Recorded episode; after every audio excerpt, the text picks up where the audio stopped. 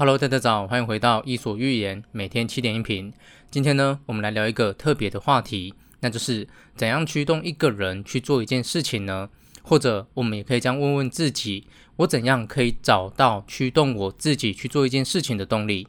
通常会愿意让你主动去做一件事情的原因，都来自于内在，而不是来自于外在。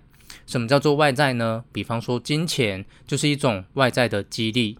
金钱这种激励啊，可能可以短暂的激发你去做一件事情，但是如果要持续的激励你去做一件事，金钱本身是很难做到的。真正可以驱动一个人持续的去做一件事情，通常都来自于内在动机。这里所说的内在动机，通常有四种。第一种是好奇心，比方说你对某件事情充满好奇，你会愿意去了解它看看。第二种是成就动机，如果你做一件事情会让你感到成就感，这种成就感会让你愿意持续的投入。第三种是认同感。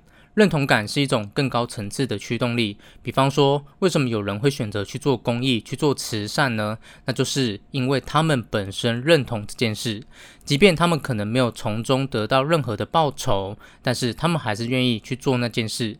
这种就是驱动一个人去做一件事情更高层次的原因。第四个是互惠感。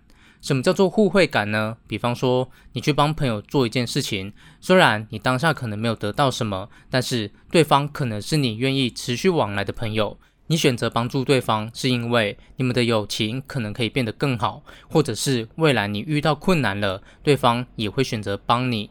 这个就是一种互惠的机制。上面这四种原因呢，就是驱动一个人去做一件事的内在动机。